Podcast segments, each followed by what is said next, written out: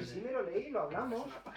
Y es una pasada, aunque también me lo leí hace muchísimo. Vamos a tener que tirar de memoria. Cuando tiramos de memoria, tiramos de ti. Entonces, Yo me acuerdo de este siempre que grabamos Histocast, tío. es que este era divertidísimo.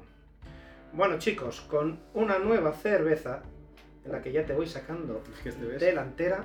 Es que este libro es un, es- este libro es. Este libro es oro. ¿Sabes lo que pasó el Este otro día? libro es mi libro más mencionado en Jepa. Histocast.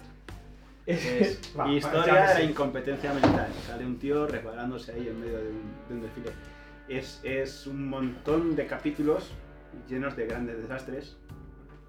Y, y bueno, pues la verdad es que a pesar. Es un poco rollo Histocast. O sea, es a pesar de que están contando dramas, porque muchas veces son malditos dramas, eh, lo hace con mucho gracejo y te, te va llevando las manos a la cabeza diciendo, Dios mío, no puede ser verdad esto que me están contando. Y es una. Es, la verdad es que es una maravilla.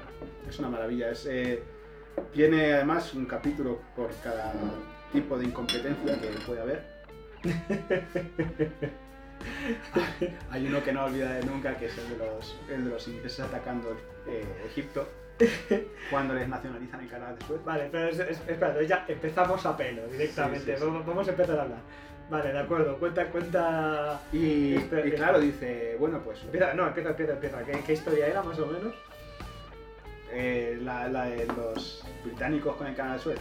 A ver, cuéntalas, que yo lo leí hace 10 años. Tengo un par en la cabeza, no te cuento las que yo me acuerdo que estaban guapísimas. Llegaban los egipcios y nacionalizaban el canal Suez y decían los ingleses, esto. Nos han, han pisado el canal y ahora tienen el control de ese paso y esto no puede ser y tal. Y entonces buscan como aliados los israelíes y los franceses.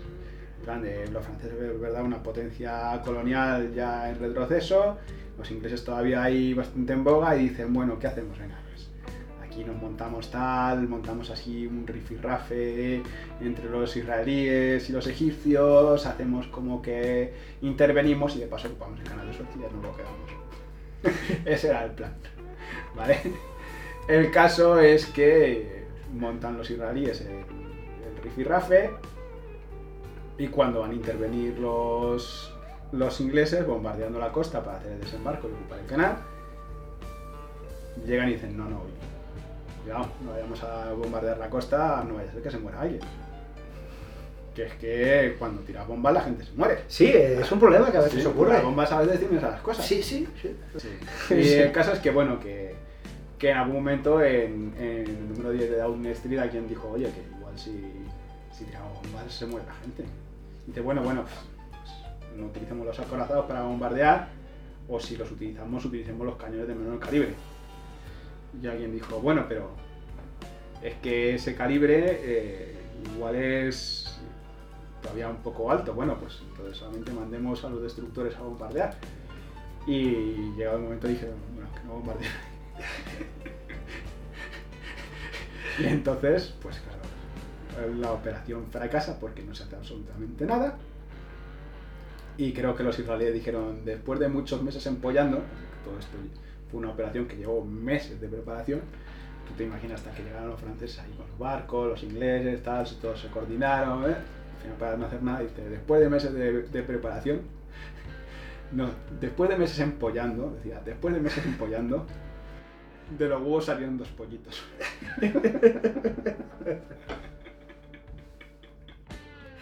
Es que estas son, estas son las cosas que disfrutas mucho de la historia, tío.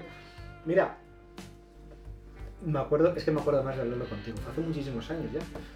Pero te acuerdas que en este libro también viene eh, una de las guerras Zulus, que es grandioso. Es que, es que, claro, Es están que ahí ese- peleándose con los tipos de es increíble porque no sé si. No, yo lo cuento esa historia y la gente no sabe. Es que, es, que, ¿sabes qué ocurre? Que por un lado es perfectamente creíble, porque es un error tan humano, por otro lado es un drama humano. Bueno, a ver, todos los desastres militares se traducen en drama humano. Drama humano, pero esto es como no todo. alguien no vuelve a casa.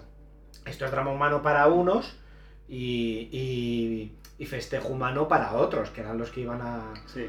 Claro, o sea, esto es como cuando en un, en un documental estaba viendo hace años de, de calentamiento global y tal, y las consecuencias, y se ve a un Inuit que es su lancha motor y tal, echando humo y tal, diciendo la gran desgracia que es el calentamiento global porque se han deshelado ciertas partes del polo, ¿no? Mm. Y entonces las orcas que no podían encontrarse con los narvales, con su gran diente que es en realidad un cuerno largo y tal, perdón, Es- es su gran gran- cuerno que es un diente, etcétera y tal, pues claro, estos tipos estaban siempre a salvo, bueno, estos bichos estaban siempre a salvo de las orcas porque ellas tienen la aleta caudal y claro, estos se meten bajo el hielo y ya.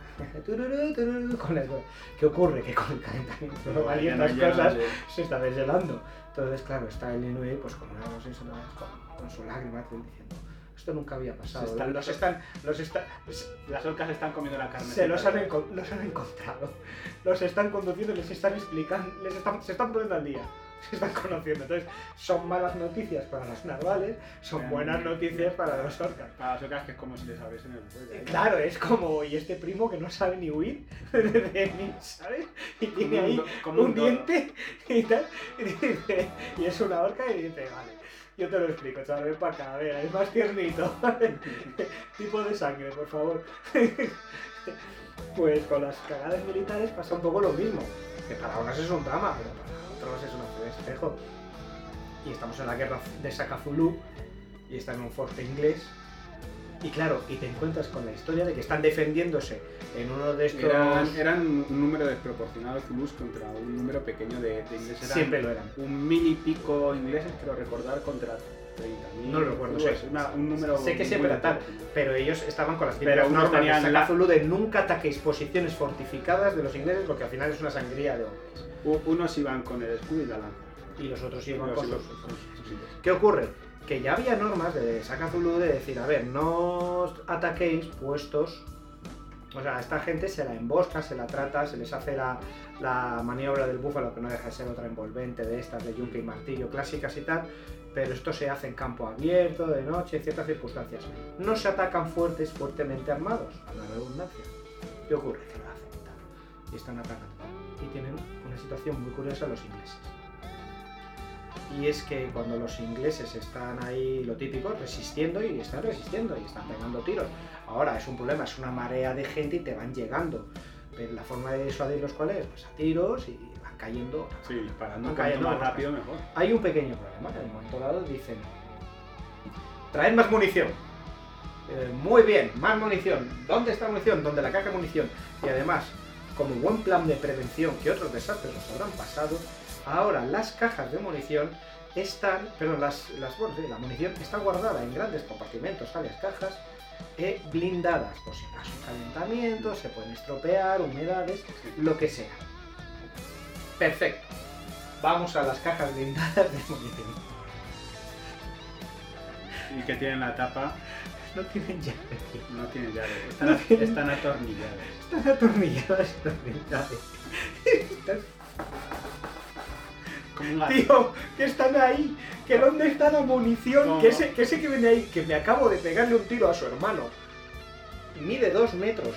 Y me viene con una lanza. Y este tío está acostumbrado a cargarse leones. el- 300 kilos. y el- o y el- 400 Y kilos y león. y el- y el pobre tío rascando la, la tapa de la caja de munición como mi gato cuando tiene que abrir la puerta. Claro, y dices, y dices, y dices, oh tío, la hemos pringado.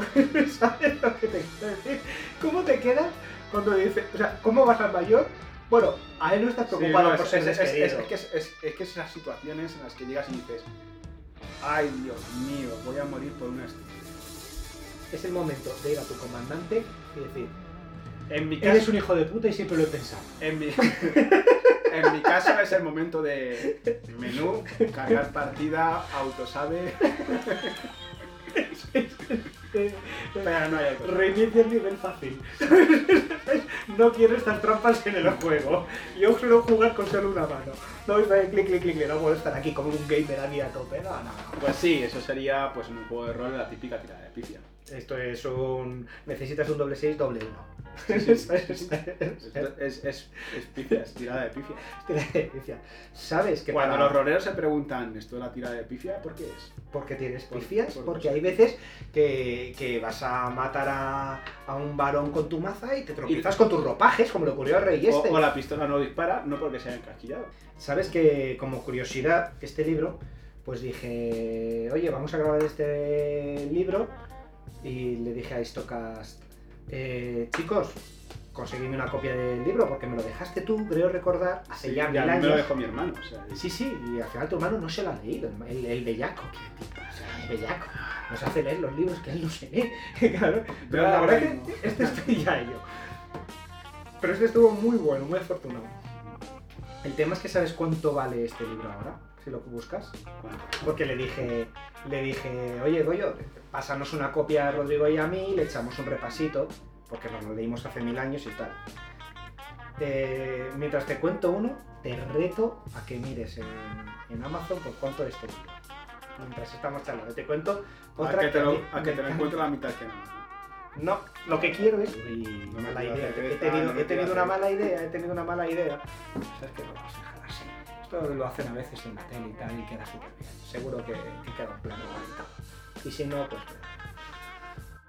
Cortes un poco con tus escrúpulos y los tires un poco por la En ventana. este libro, por ejemplo, se, se menciona eh, el único detalle, la única pincelada que di yo al, al programa de la guerra ruso-japonesa, que grabamos con Fernando y con, y con Beramendi, y habla de que los acorazados, eh, gran parte de los acorazados que llevaron lo- los rusos desde el Báltico al Pacífico y al mar de China, eh, eran tremendamente inestables. Habían Sí. querido poner la, la línea de blindaje por debajo de la línea de flotación y eso hacía que el barco tuviera tendencia a volcar. Y por lo visto habían incluso tenido que retirar los banderines porque tenían miedo de que los de que Unos banderines, tío. o sea, es que flipa. Te cuento una historia curiosa. Este libro es el primero que yo recuerdo que sea puramente, no es una novela ni tal, puramente un ensayo histórico con el que yo me he reído de verdad, hasta el punto de que recuerdo irme a la cocina con mi padre, a pues eso, 10 años, porque no y tal, irme con mi padre y contarle precisamente la historia de Rosendesky, mi padre medio riéndose al ver cómo lo disfrutaba yo y medio flipando también por la temática y tal, y diciendo, pero ¿cómo? Pero es que es, es que es súper Es divertido muy, muy bonito, sí. porque hay una parte que es increíble, que es que estamos en la guerra ruso-japonesa. Y claro, y los rusos dicen, bueno, pues a por los japoneses con nuestra flamante armada, que es una chusta. Sí, sí, es una chusta. Tenemos terrible. que ir a liberar por Arthur. Es y claro para eso tenemos que cruzar medio planeta con nuestra diversa armada.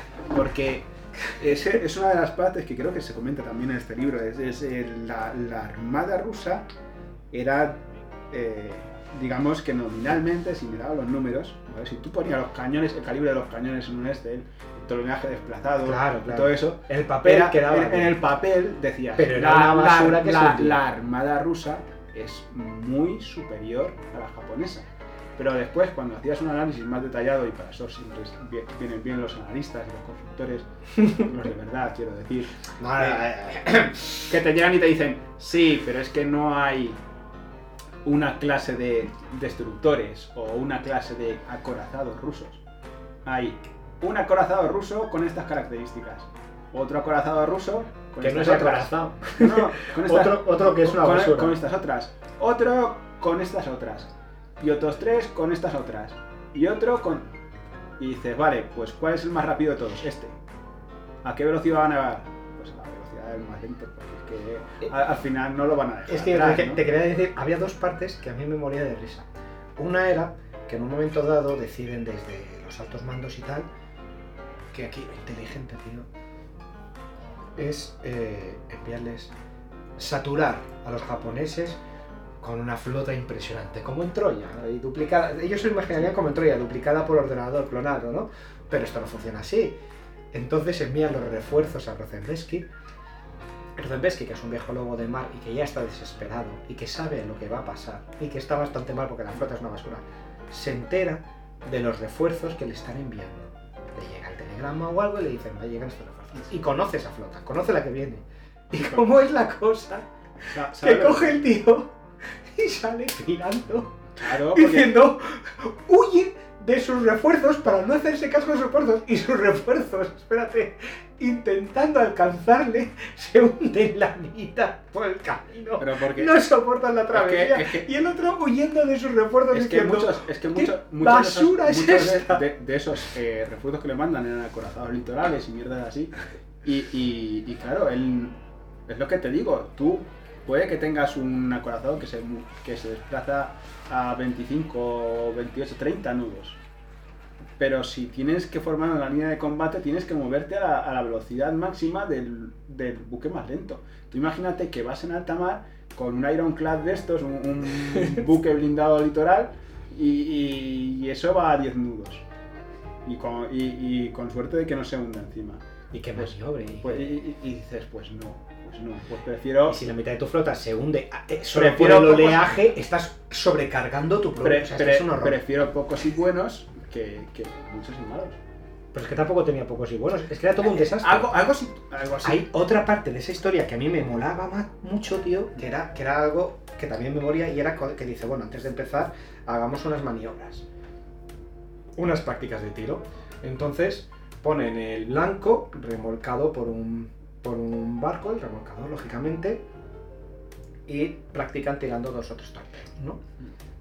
Y total, que dice, los resultados fueron, habría que buscarlos, se lo digo un poco incorrectamente, ya me disculparéis, pero decía, los resultados eh, fueron manifiestamente mejorables con esta sorna que tiene aquí el George Reagan y tal. Y dice, solo hubo uno en blanco, no en el blanco, sino en el vehículo que lo remolcaba. Dice, el otro torpedo se piró y nadie supo más de él. Y el otro, Sí. porque el sistema de control de- del torpedo estaba súper obsoleto, se puso a dar vueltas deteriorado, como un tiburón blanco por toda la flota, Se- dando- acojonando a todo el se puso a dar vueltas en Y círculo, todo el mundo que viene, que viene. poniendo en pánico a toda la flota. Porque si en algún momento le daba por enfilar a algún sitio y. ¡Uy! Sí, sí, es que es, ¡Uy! es, ¡Qué bien! es- es alucinante. Y, todos- y- y el otro, que yo no sé cómo no cogió Yo creo dijo, uno- me doy a la bebida totalmente. Es uno de los mejores relatos que hay sobre, sobre brutal. la peripecia de, de los. Este libro es brutal y además nos explica eso, que los errores también existen en los militares, que claro, en la historia militar parece que siempre todo es perfecto, sobre todo porque no, desde el punto de vista del que la ganó, etcétera. Hay tantísimas Hay cosas muchos- que salen muchos- mal hay y que se tapan. Hay, much- hay muchísimos errores. muchísimos errores. Pero también es comprensible. Es que hay Ya la portada, como tú dices, es divertidísima. ¿eh? Hay muchas fuentes de error. En, en, entorno, mi- en el entorno militar hay, hay muchísimas fuentes de error. Simplemente el, se me ocurre como primer la concepción que tengas de, de cómo va a ser el combate. Yo creo que alguna vez lo decía Beramendi, ¿no? Dice, todos los ejércitos se preparan para ganar la guerra que fue antes. O sea, Sí, para- eso- Para ganar la guerra anterior. Y, Eso me lo dijo el otro día que quería grabar con él, fíjate. y es, que dijo es, eso es- que es verdad. Sí, sí, sí. Es que es verdad, es que ves a todo el mundo todavía eh,